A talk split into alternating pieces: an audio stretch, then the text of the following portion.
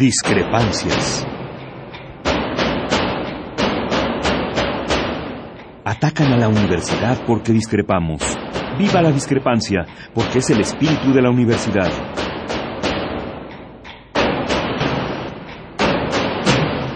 Martes de Discrepancias. Conduce Miguel Ángel Velázquez.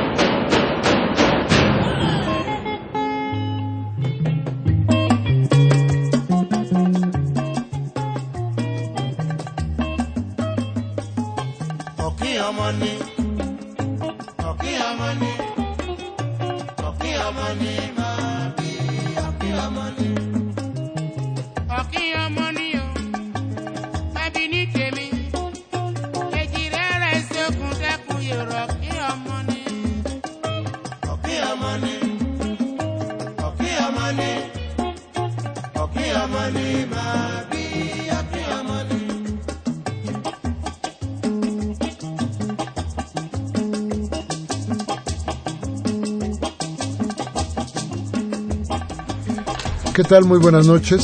Gracias, gracias por estar con nosotros. Este martes 15 de julio y son las 8 de la noche con 6 minutos. Y es un día que usted debe tener muy en cuenta, que debe estar muy bien informado, muy bien informada, para poderle transmitir a quienes estén junto a usted y además quienes a, quienes usted pueda heredar la historia, tiene que estar usted muy claro para decirles cómo fue este 15 de julio, el día del despojo. Fíjese, déjeme platicarle una historia. Hoy, a eso de la hora de la comidas, de la comida, Enrique Peña Nieto se reunió con el equipo de fútbol representativo de los monopolios económicos más importantes de México. Ahí jugueteó y llamó la atención de mucha gente porque se puso a hablar de si había sido penalti o no, si el piojo tenía que continuar como director técnico o no. Y todo el mundo eran risas, apapachos, una gran comida, una comilona como se merecían los héroes de México. Mientras en la Cámara de Diputados se aprobaban las leyes secundarias a la energética y se avalaba el despojo. Fíjese usted bien por qué hay que contar esta historia. Esta historia se la tenemos que contar a nuestros hijos. Y nuestros hijos tienen que contársela a sus hijos, porque no vamos a poder explicar las desgracias de este país si no es así, contando la historia, la verdadera historia, lo que sucedió. Hoy, en un momento, en un plumazo, o de un plumazo y en un momento, los diputados del PRI y del PAN fíjese bien y entiéndame bien del PRI y el PAN, aprobaron que sí, la tierra donde encuentran petróleo, usted no la quiere vender y es suya, se la quitan. Aprobaron el despojo. Fíjese bien porque hay que contar la historia. Fíjese bien porque no tenemos manera, no tenemos cómo defendernos. Fíjese bien para que la próxima vez que le ofrezcan una, un monedero de Soriana o le ofrezcan una despensa o le ofrezcan que este país va a cambiar a manos del PAN o del PRI, se dé usted cuenta que eso es una mentira y que usted va a ser engañado, defraudado y traicionado. Tenga usted en cuenta que las desgracias de este país tendrán que ver desde luego con su voto, desde luego con su poca movilidad, desde luego con su falta de protesta.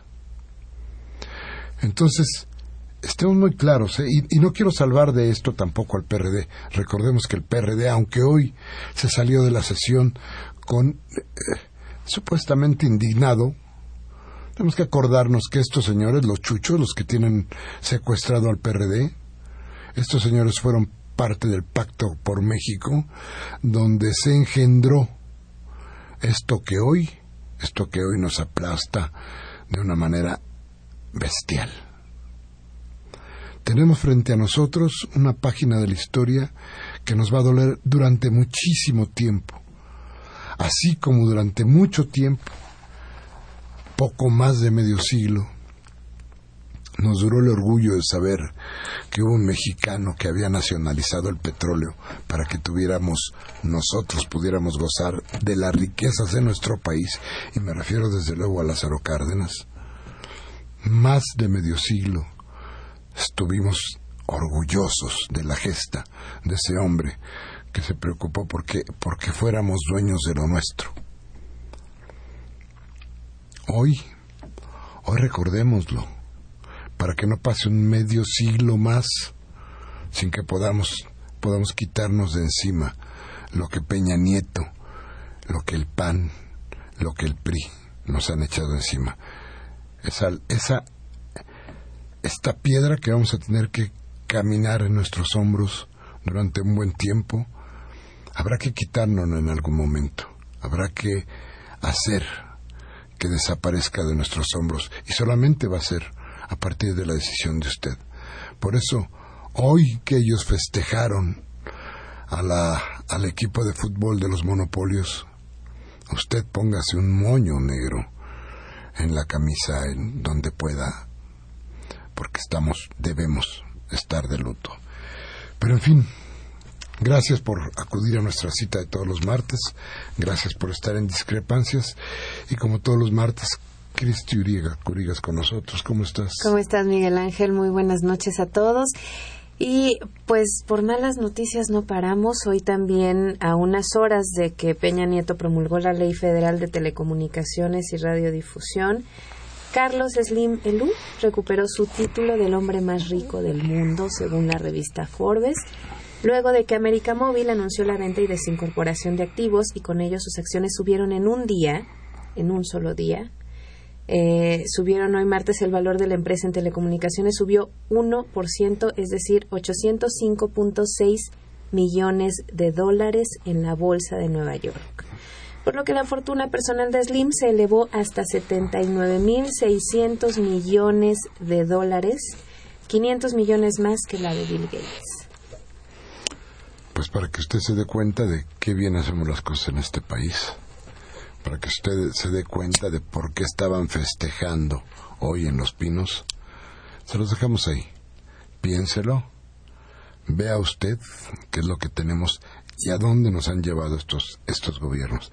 Piénselo porque, porque tiene que ver con nuestro voto y tiene que ver con, de cómo contagiamos nosotros a los demás de nuestra idea, de nuestra forma de pensar, de la realidad que, como les decía hace un momento, nos aplasta. En fin, nuestros teléfonos en el estudio son el 55 36 8989 y la da sin costo 01 800 50 52 688. Llámenos, nos gustaría saber su opinión. Vamos al corte.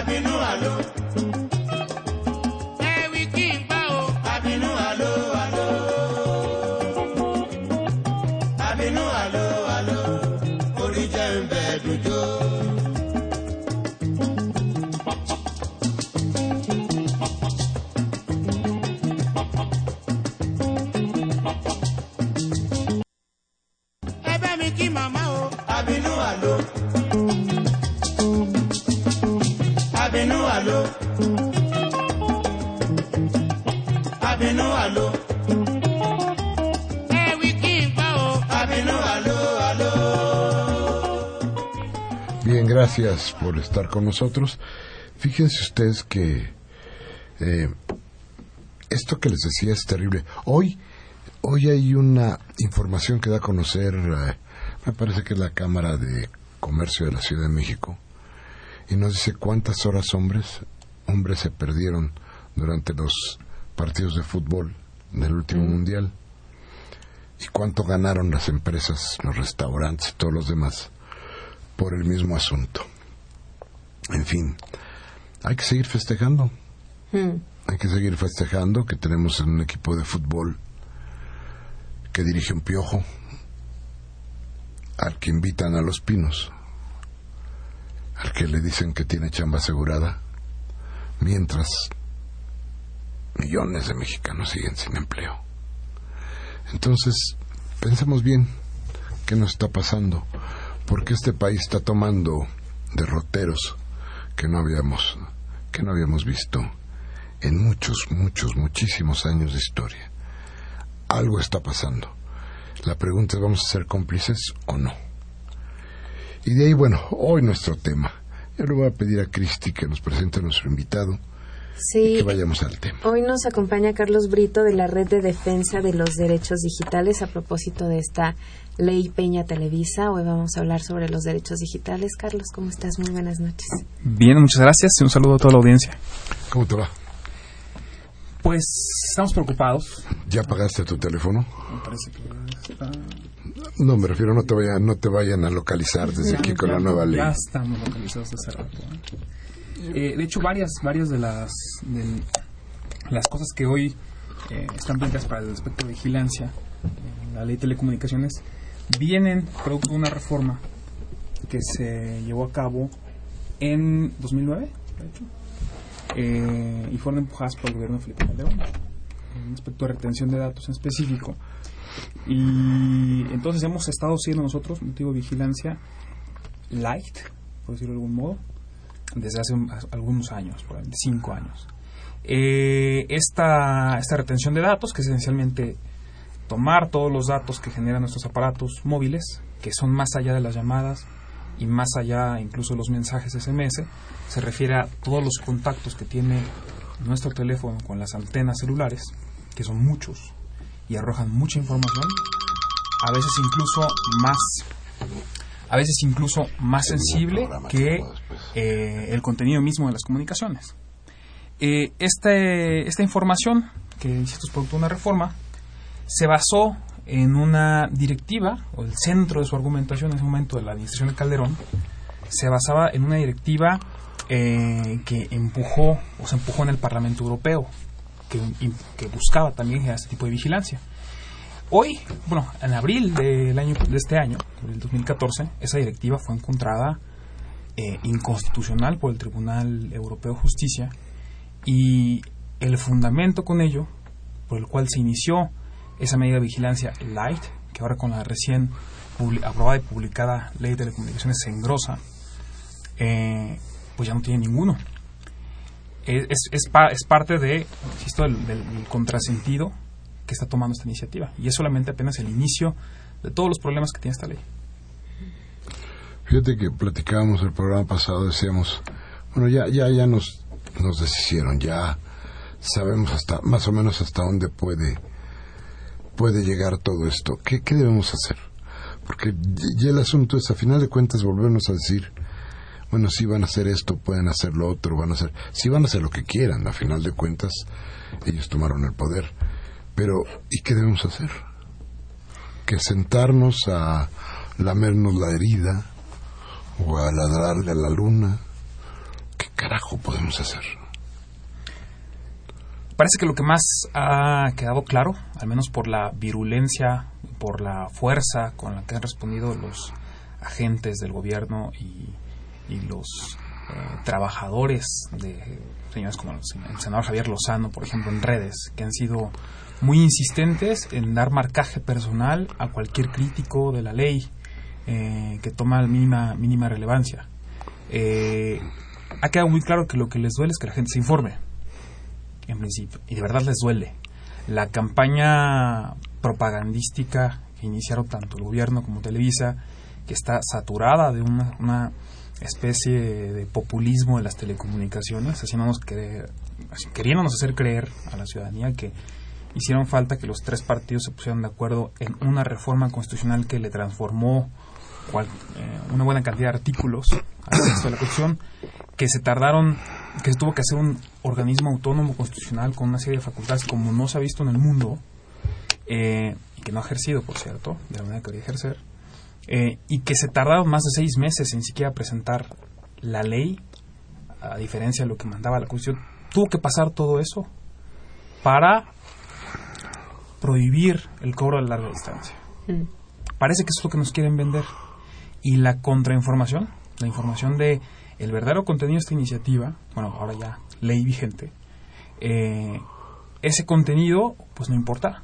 No importa, no es, no, no, debe de ser comunicado a las personas y cuando sí es comunicado, y hemos demostrado al menos, al menos en redes, que es, un, es una arena eh, mucho más, eh, donde, donde parece que cada vez les importa mucho más, porque los medios están muy atentos a lo que puede ocurrir en redes y hay una cancha, insisto, mucho más pareja, eh, pues han, reaccionado con mucha violencia realmente.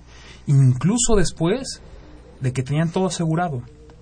Quizá la reacción de Televisa el día que se aprobó esta iniciativa en el Senado, eh, viernes, se parece a eso, esos viernes, eh, la violencia quizás se deriva justamente de que sí creen que se puede reeditar un triunfo como el que se dio en su momento con la primera ley Televisa. Eh, y, eso, y eso mucho depende de la presión política y eso depende de la presión social que se puede ejercer en un órgano que, que eh, puede ser muchas veces impopular, pero a veces ha actuado bien, que es la, la Corte, la Corte de Justicia de la Nación. Es probable que las acciones de inconstitucional que están preparando o los amparos, que son muchos, y que eso sí dependen de nosotros, generar amparos, desde trabajadores de la comunicación, desde eh, aquellos que no han podido siquiera tener acceso a unas concesiones de uso social, de uso comunitario indígena, de, los usuarios de Internet, de los empresarios, incluso pequeños empresarios de Internet, entonces que puedan generar amparos eh, contra esta ley Depende de nosotros y depende de la manera como nos organizamos. Hoy tuvimos, de hecho, una junta de organizaciones de derechos humanos, las mismas que impulsamos en su momento eh, 19 puntos críticos eh, y que fuimos a presentar a la Cámara de Senadores eh, y le entregamos incluso al relator especial para la libertad de expresión de la ONU, Frank LaRue, el saliente relator. Esas mismas organizaciones lo que estamos haciendo es precisamente eso, buscar que aquellos afectados por esta ley puedan ampararse y podamos tener y podamos ofrecer los mejores recursos para que tenga un buen fin cualquier procedimiento eh, judicial que pudiéramos llevar. Eh, hoy hay, hay la, la, constitución es diferente, muy diferente a como en su momento estaba cuando se ganó la ley Televisa y hoy hay más precedentes que nos pueden dar victorias. Eh, pero esto no va a salir solamente por la vía judicial y por los abogados.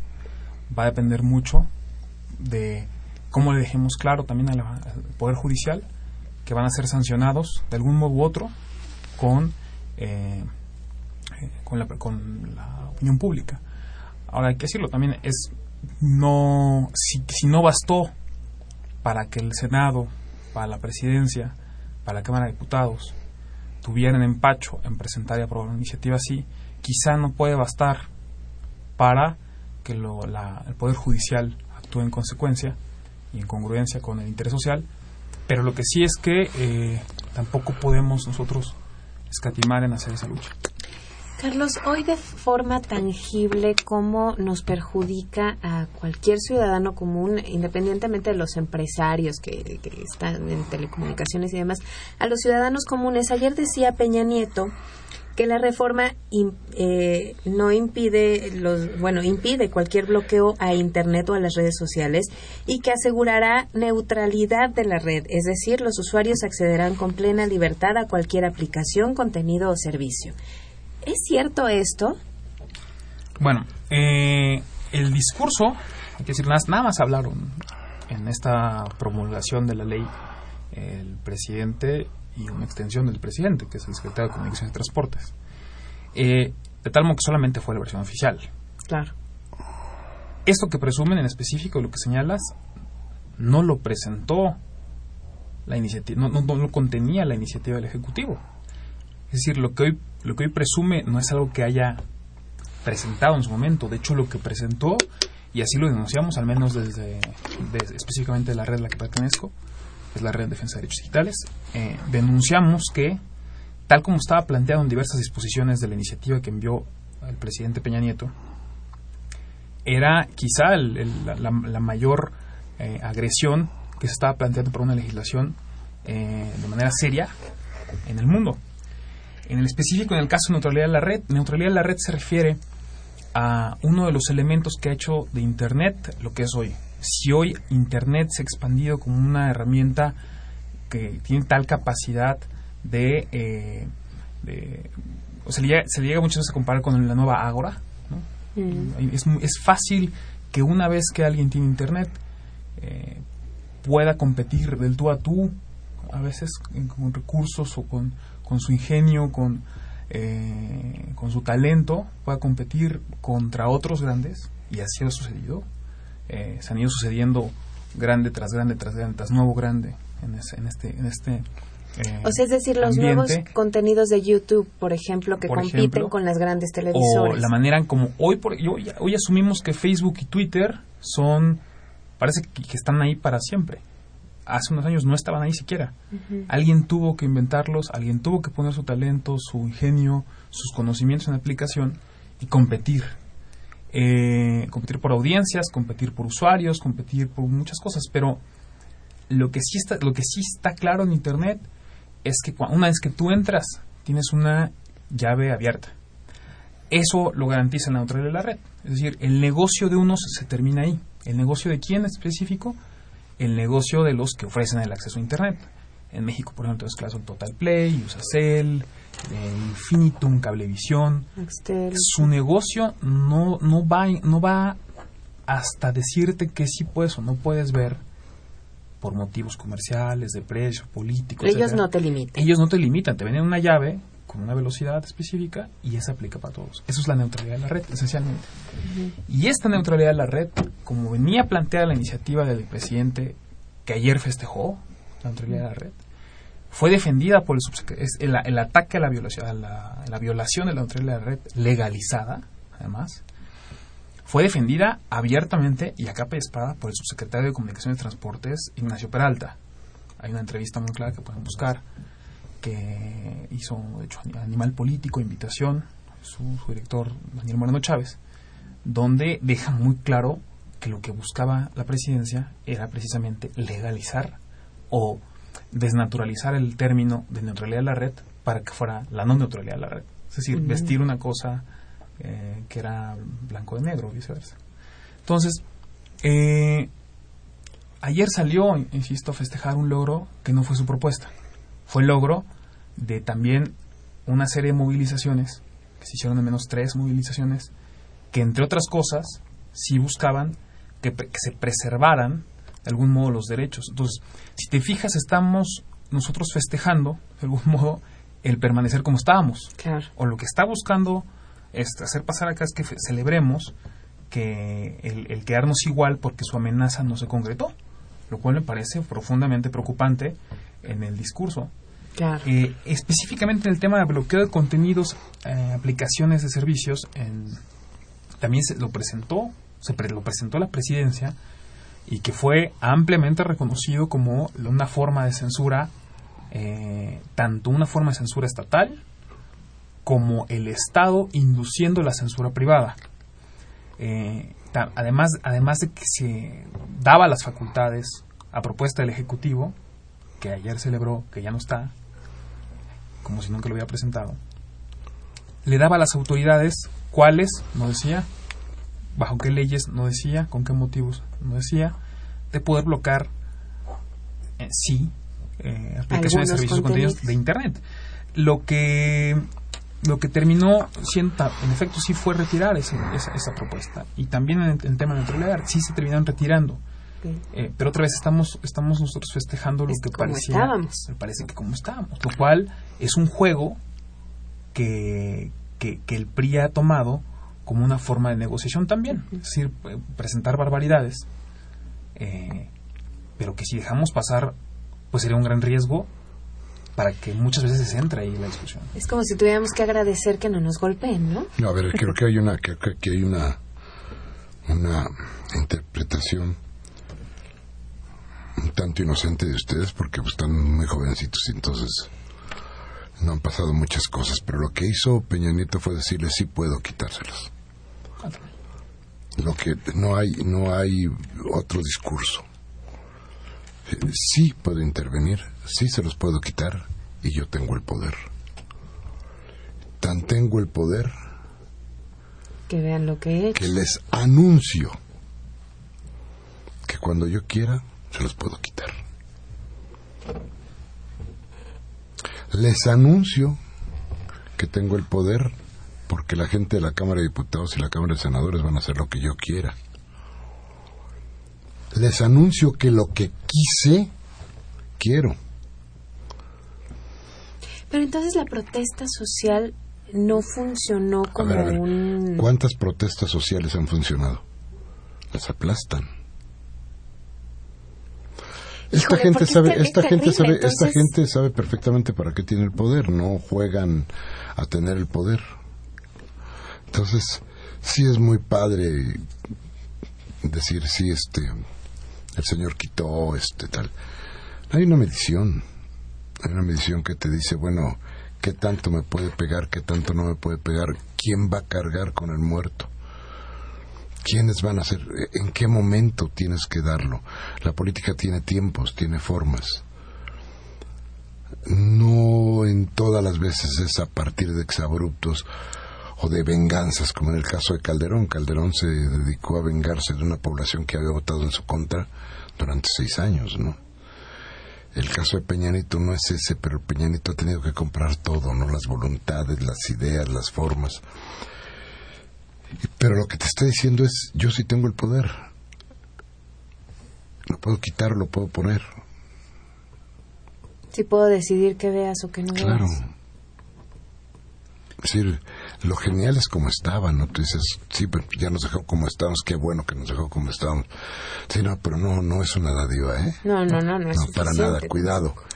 Él sí estaba en eso como la amenaza. Estoy seguro que jamás, jamás en ningún momento tuvo la intención de quitarlo, pero tuvo la intención de advertirlo.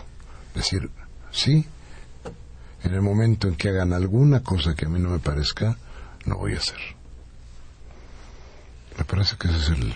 Y, y lo que lo que resultó es que quitaron una cosa que, que fue muy denunciada y pusieron por atrás modificaciones en el Senado, en específico en el aspecto de vigilancia, que, que preocupan todavía más. A ver, Eh, entonces, pues no solamente fue, me parece, el asunto Claro. de la amenaza se concreta. No, no, lo que pasa es que, eh, a ver, lo que te decía es quién va a pagar el, el- quién va a pagar el, el costo de todo esto, el costo político. Ah, pues para esto los senadores o los diputados o esta gente, ¿no? Pero no mi celebración. Pero no mi bondad de decirles, chavos, ¿qué creen? Me doy buena seguir- onda. Pueden seguir usando sus aparatos inteligentes, ¿no? Este, hasta que yo me enoje, ¿no? Porque si ustedes se pasan de la línea, se los quito. Lo vigilo. Eh, claro, o simplemente con esa vigilancia pueden decir esto va en contra de la seguridad nacional y, y ahí nos vemos. Te he estado Bueno, vigilando es- y entonces ahora eres terrorista, ¿no? Ese es el, ese es el, ese es el pretexto, ¿no? El mejor de los pretextos, el argumento fundamental para poder tratar de, de, de cancelar una libertad. Pero lo que nos dejó, lo que yo quiero decirles, que yo quiero que quede muy claro, es que cancela una libertad. Eso es lo más importante. Porque ya nos dijo que esa libertad se la puede quitar cuando quiera, ya no hay libertad. De hecho, eh, con el momento en el que, el- es, hablando del famoso tribunal, la sentencia del Tribunal Europeo, lo primero que habla, dice, el, el- el mero hecho de que los, del ciudadano europeo, hablando en ese caso de hasta donde era su jurisdicción, sepa y tenga conciencia clara, de que, o sea, tenga conciencia por ley de que está siendo sujeto de vigilancia, anula la libertad. Así empieza Claro, la sentencia. el saberte vigilado, no por una, un miedo quizá infundado, a veces más fundado, otras veces menos, el saber que estás siendo vigilado y que tú estás colaborando con esa vigilancia y que va a poder ser usado en tu contra, no, quizá no mañana, quizá en 5, 10, 20 años o al final de tu vida, esa misma conciencia anula la democracia. No puede ser, esto es una violación de los derechos. Y lo que se pasó acá, insisto, es que se agravó incluso en el Senado todo lo que se presentó, que ya de por sí era abierta y claramente inconstitucional, eh, ahora se aprueba en, el Senado, y eso es importante. Quizá la mayor, la mayor adición que se hizo en el Senado a la, al este, a, eh, la presentación o el engrosamiento del Estado policial de vigilancia masiva de todos los que usamos, hay que decir, no solamente son smartphones, no solamente son los, los, los celulares eh, más nuevos los que estarían sujetos a vigilancia, son necesariamente todos. Eh, desde luego los más nuevos dan más información. Y la red, ¿no? Pero también los, los viejos, también los viejos, los que no tienen internet, también van a dar información. Eh, quizá lo más relevante y lo más sustancial que se añadió en, en detrimento de todos nosotros en este capítulo fue el involucrar también a los prestadores de servicios, contenidos o aplicaciones de Internet como sujetos de obligaciones para la vigilancia. Es decir, cuando se comunican las redes de que el gobierno, o bueno, en este caso dice las instancias de seguridad, que no está definido ninguna ley que es tal cosa, eh, podrán, podrán, podrán emitir mandamientos que han de ser aquetados, son pena de sanción, a servicios de correo electrónico, eh, servicios de mensajería como WhatsApp, Telegram, Kik, Facebook, eh, Twitter, también está en el capítulo en el párrafo 189 de la, de la ley. ¿Cómo mandamientos? Así dice, como tal. Son con eso han jugado mucho. Gran parte, gran parte del problema de la cuando te dan, te das canchas de arbitrariedad es que la ley habla de figuras vagas siempre mandamientos fundados y motivados, no dice quién, no dice qué es, qué es fundado y qué es motivado, no dice quién, quién evalúa eso, no, no, establece procedimientos. La ley es para eso, esta ley es para eso. Eh, no habla, no, deja claro qué autoridades. La Corte, eh, en el tema específico de geolocalización, la Corte sí ha dejado claro, eh, específicamente porque se llevó a la Corte eh, esta, esta ley de telecomunicaciones, la que yo, la que impulsó Calderón en su momento.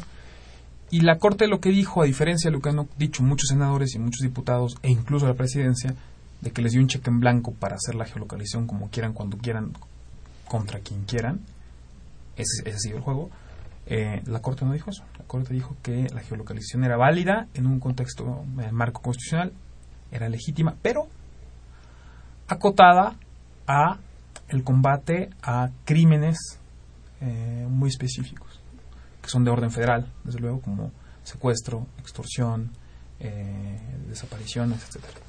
Eh, y no para cualquier autoridad, y no para cualquier caso de esos crímenes, son casos donde la vida dependiera de, ese tipo de, herramientas, y además que no, establecía que había, hacía falta la necesidad de que hubiera más eh, garantías para poder proteger los datos de las personas.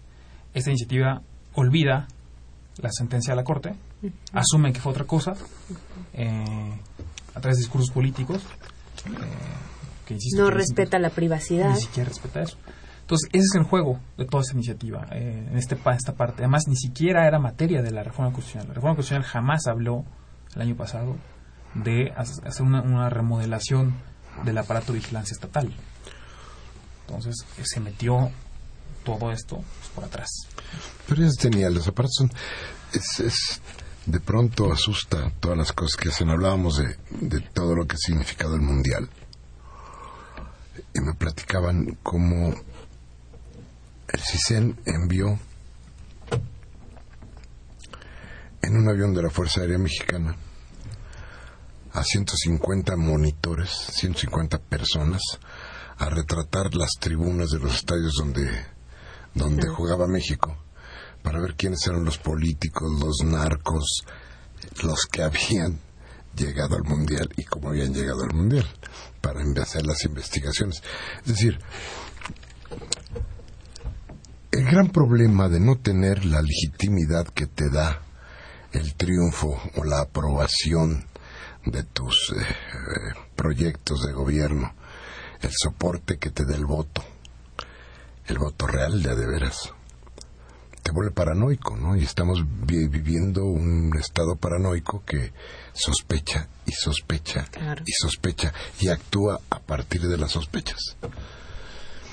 Cancela a partir de las sospechas. ¿Por qué? Porque tiene miedo. Vamos, este, por alguna razón en México no están surtiendo demasiado efecto las convocatorias que hay por internet. La convocatoria de para lo de los sabadazos de de este de, Miguel Ángel Mancera no surtieron el efecto que deberían de haber surtido, aunque sabemos que hay más de 650 mil automóviles que tienen más de 15 años. ¿Por qué no surtieron efecto? No sé, pero el Estado lo toma en cuenta y aún así le teme, ¿no? El Estado que particularmente no se siente apoyado, no siente que tiene la legitimidad de una elección limpia para poder gobernar con honestidad.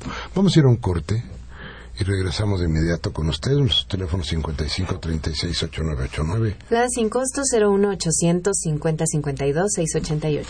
Vale.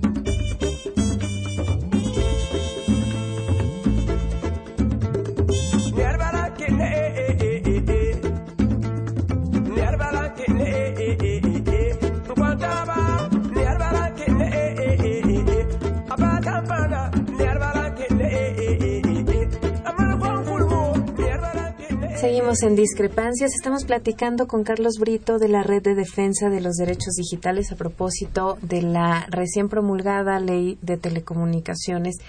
Carlos, ¿qué otros puntos de esta ley son preocupantes? Bueno, pues eh, todo el capítulo de Corazón con son dos artículos. Eh, iniciaron diferente, iniciaron mucho más, mucho más amplio. Eh, además, la retención de datos y vaya, la, intervención de comunicaciones privadas, básicamente, eh, lo que plantea además en, su conjunto es un, eh, y así lo hemos denunciado, es todo, todo, un, todo un proyecto que sistemáticamente eh, choca de manera pues, brusca con, con el, una de las zonas quizá, a diferencia de Europa, a diferencia de Estados Unidos, por ejemplo, que es un paradigma de regulación, eh, con el sistema interamericano de derechos humanos. Eh, nosotros detectamos una serie de, disposiciones que generan censura previa, por ejemplo, y que fueron de manera sistemática eh, maquilladas una tras otra.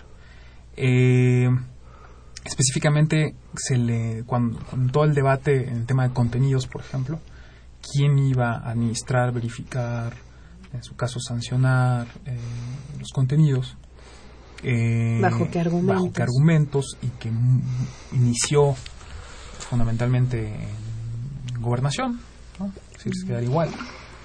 Eh, lo que sí se le pasa, y se termina pasando a IFTEL, o Instituto Federal de Telecomunicaciones, eh, son materias de, censura previa. Es decir, la censura se ejerce no solamente cuando se le impide a alguien expresarse, la censura también se ejerce cuando a alguien se le impide informarse o, bien cuando la información se le impide viajar de manera libre. La censura, la censura tiene, o la libertad de expresión tiene desdoblamientos más allá de la mera expresión como tal. Eh, o se les condiciona en cualquier momento. No marches por aquí, no publiques de este modo, no en esta imprenta, no eh, eso es censura previa también. Eh, y las facultades que se le dan a IFETEL, específicamente son, facultades que todos quisiéramos que no ejerciera y no ejerciera porque están basadas, insisto, en procedimientos que generan censura. En el caso específico de neutralidad de la red, también se le da, se le, se le, se le pasa a IFETEL la expedición de lineamientos que pudieran terminar quizá en una forma de censura. La neutralidad de la red es una garantía para la libertad de expresión. Así lo entiende la Comisión Interamericana de Derechos Humanos. Su último, uno de los últimos informes en materia de políticas para Internet que emitió la relatora, eh, Catalina Botero, eh, hablaba y construía la necesidad de neutralidad en la red para una forma de competencia eh, equitativa por las audiencias que tiene que, que supone Internet finalmente porque hay consumo de contenidos. Eh, se le pasa a IFT expedir lineamientos que pudieran, y eso es lo que vamos a ver también, significar censura. Y hay que entender esto. IFT en la búsqueda de que fuera realmente autónomo y evitar los litigios, que al final no va a ser así, esto va a generar cualquier cantidad de litigios, no tiene suspensión en sus, en sus resoluciones. Es decir, lo que decide IFETEL, no, tiene, no, hay, no hay un poder del Estado mexicano que se pueda echar para atrás, eh, excepto eh, en materia de multas y desagregación de activos, que es un aspecto económico. Eh, pero fuera de eso, no hay, no hay, no hay un poder que lo eche para atrás de momento. Es decir, la resolución que, genere IFETEL va a empezar a aplicar y hasta que se genere, si, si, hubiera un procedimiento judicial en contra, hasta que se resuelva, que pueden pasar años, va a tomar efecto. Entonces, en ese sentido, tenemos que estar muy precavidos por las facultades que se le dieron a IFETEL, sí, que buscamos que se dieran más, sí, pero las que se le dieron finalmente nos, nos, nos deben, muchas no, no, quisiéramos que las ejerciera por cómo están redactadas y otras pues prende focos rojos para generar todavía más. Entonces es muy importante. A ver, dinos una cosa, Carlos. Este, eh, además de los caminos que han tomado, la búsqueda del amparo y todo esto que ya nos relataste,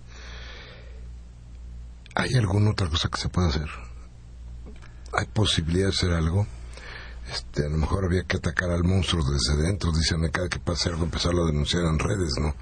No sé, no sé qué es, qué es lo que se tenga pues que hacer, hacer una, una barricada digital, no sé qué, qué se puede hacer para, para plantear este formas de, de evitar el daño o los daños. Pero este pero algo se tiene que hacer.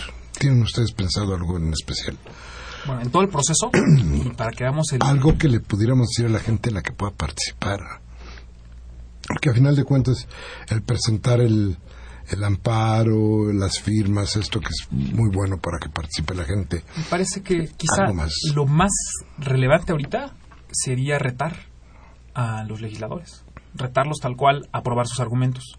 Si los que si los legisladores que tenemos eh, votaron a favor o en contra, en específico los que votaron a favor, si ellos están tan seguros y claros de su voto, que retarlos y perseguirlos tal cual, a presionarlos y convencerlos de que eh, firmen la acción de inconstitucionalidad que están, o las acciones, de, porque son varias, las que están promoviendo desde, desde eh, las cámaras. Hay otra instancia en específico que está nadando en muertito eh, cuando de diseño le corresponde eh, iniciar una, una, acción en cuestión. El, el ¿Cuál es esta instancia? Es la Comisión Nacional de Derechos Humanos, mm. que mm. está buscando, está buscando su presidente eh, la reelección. Entonces, eh, la, la, marca de esta, de esta gestión ha sido sistemáticamente, una y otra vez, convalidar las acciones de gobierno y acompañar los discursos eh, de la propaganda oficial. Sin embargo, la CNDH, como institución, no como su presidente, hay precedentes en los que también inician acciones de inconstitucionalidad. Eh, pero es eso, finalmente, los, los senadores, los diputados que no pierden nada, insisto, incluso si votaron a favor, que se genere un control constitucional de lo que, de lo que aprobaron, no, no, no tienen un argumento eh, sólido para decir, pues yo estoy seguro que lo que aprobé, yo juré defender la Constitución, pues que el Tribunal Constitucional verifique eso. Eso sería lo más urgente, porque de hecho a eso vamos nosotros como organizaciones. Eh, hemos, hemos pensado que vamos a, invitar a la gente que, que, lo haga, ¿no? que no hay ningún argumento, ningún argumento. Eh, algunos podrían sacar, el, vas a espantar las inversiones, vas a espantar el capital, eh, pero eso no puede ser un argumento en un contexto democrático, bajo ninguna circunstancia. Eh, está la lista de los. Siempre podemos, o siempre les puedo compartir la lista de los twitters de, los senadores y diputados. Y esto, esto quizá. Tenemos buena información de que sí les duele, sí lo revisan, están sistemáticamente pendientes de su, de su imagen, en particular los senadores, por ejemplo. Muchos de ellos quieren ser gobernadores eh, y han colaborado en, en aprobar o en votar eh, medidas totalmente antipopulares. Eh, y, y, en la medida que más nos informemos, que digo que es lo que más le duele a, este, a este grupo, a esta cúpula política, eh, pues me parece que más van a temer. Y más van a ser. Y, la medida de éxito la estamos viendo en, insisto, la, la virulencia con la cual están atacando a cualquier crítica de esta iniciativa. En, en el juramento que hacen, al final, les dice el interlocutor, y si no, que la patria me lo demande. Que la patria se los demande. Vamos a un corte rapidísimamente para regresar con las con nuestras, nuestras llamadas y con la patria que demanda algo diferente. Regresamos en un momento.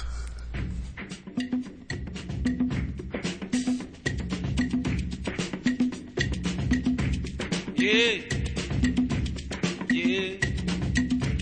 Yeah. Masa asabube sanba asabube sanwó yẹn fún àwọn ọgbọ́n kan pa. ayé. Ah. asabube san asabube sanwó yẹn nyumọ ọgbọ́n tó àpá. ayé. wọ́n yẹn ayé rẹ̀ ọgbẹ́ sọ àpá. ayé. wọ́n yẹn sọ àpá.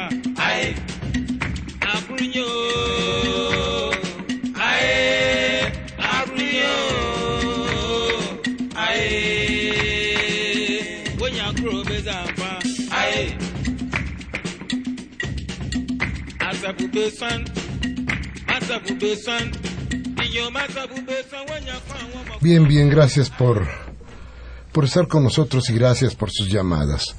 Cristi. Javier Solís de la Venustiano Carranza dice, hace ocho días se habló sobre la cuestión de la dictadura. Quiero comentar que sí estamos en una. Todos los poderes están coludidos y en contra del ciudadano y no solamente en contra de ciudadanos, en contra de muchos. Mire, más que las dictaduras, más que seguir leyes, inventan prohibiciones. Y están a favor de sus intereses, más bien. Solamente de sus intereses, y favorecen solamente grupos. Este, pero sí, mire, ay, las formas de dominio, las formas hegemónicas que se han inventado en los últimos años, les decía yo, ya no requieren precisamente de meter en un estadio de fútbol a miles y miles de, de personas para para reprimirlos o para matarlos. Ahora les dan un partido de fútbol y quedan tan neutralizados como los muertos. Entonces, fíjense cómo han cambiado las formas de hegemonía. No necesitan ponernos prohibiciones. Nos vamos a acordar siempre de lo que dijo Peña Nieto les estoy dando la oportunidad de ser libres, porque quiero que sean libres, pero yo soy el que soy el dueño de la libertad. Esto es una amenaza fuerte y esto es parte de lo que nos está diciendo. Tiene usted razón, muchísimas gracias.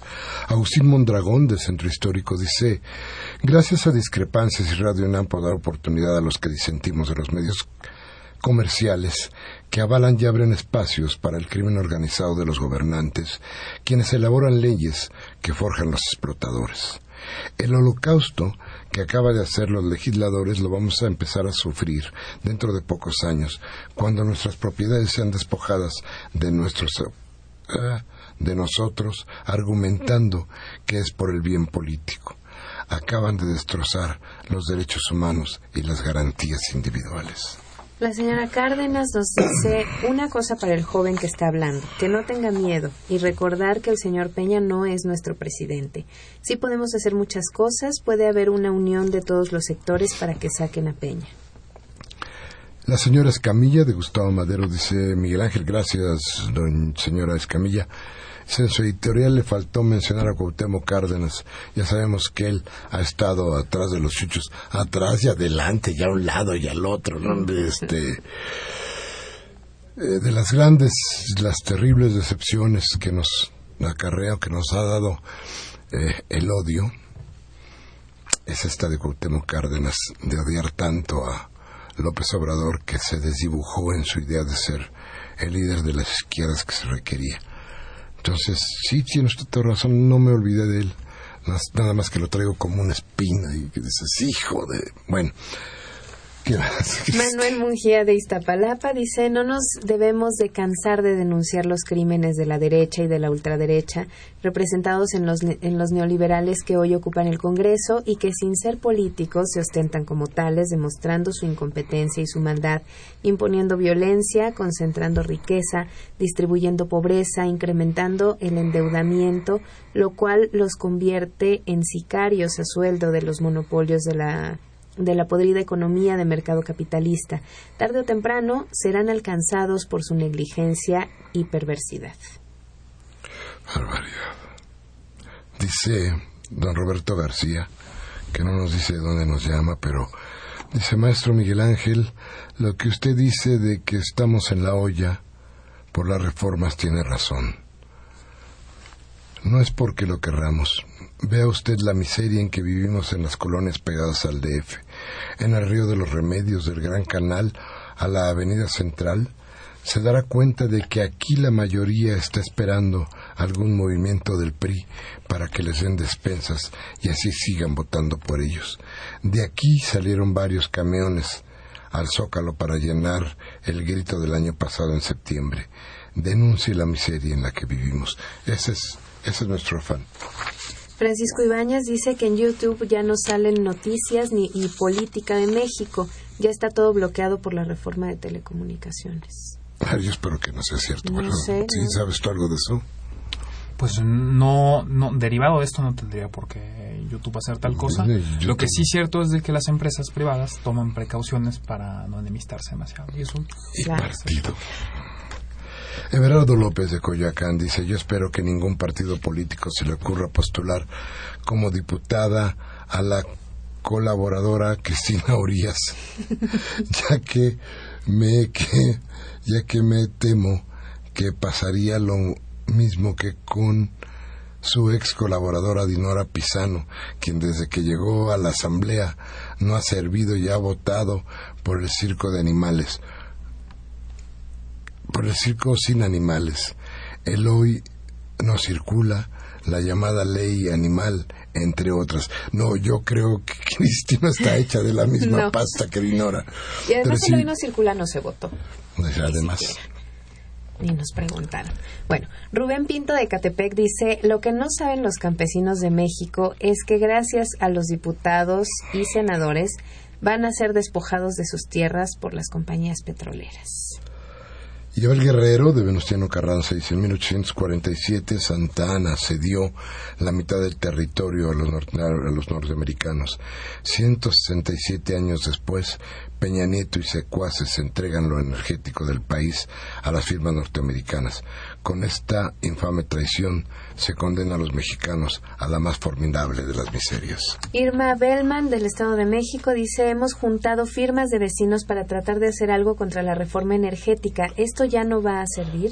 Yo creo que sí. Claro que sí. Acuérdese que aquí nos dio eh, Martí Báteres incluso una dirección donde podíamos mandar todas estas cosas. No está funcionando esa página, yo la revisé y no estaba funcionando. Vamos a está hace unos meses, pero lo checamos Vamos el próximo vamos a preguntar martes. si lo tenemos ahí. Y Marta Jiménez de Iztacalco dice, excelente programa, ojalá y hubieran más programas como este para que los mexicanos despierten.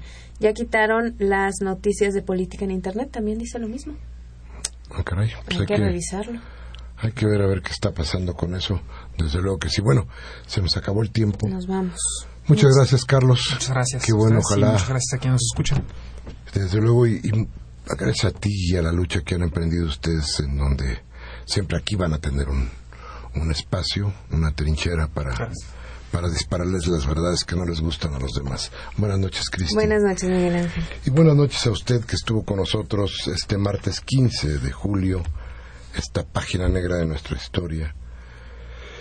El maestro Enrique Jiménez Aldama estuvo en la producción, Mariana Cerón vino y Humberto Sánchez Castrejón sí estuvo en los controles técnicos de nuestro avión. Yo como siempre les pido de veras, muy de veras que si lo que aquí dijimos les ha servido, platíquelo con sus amigos, tómese un cafecito y hable de lo que aquí hablamos.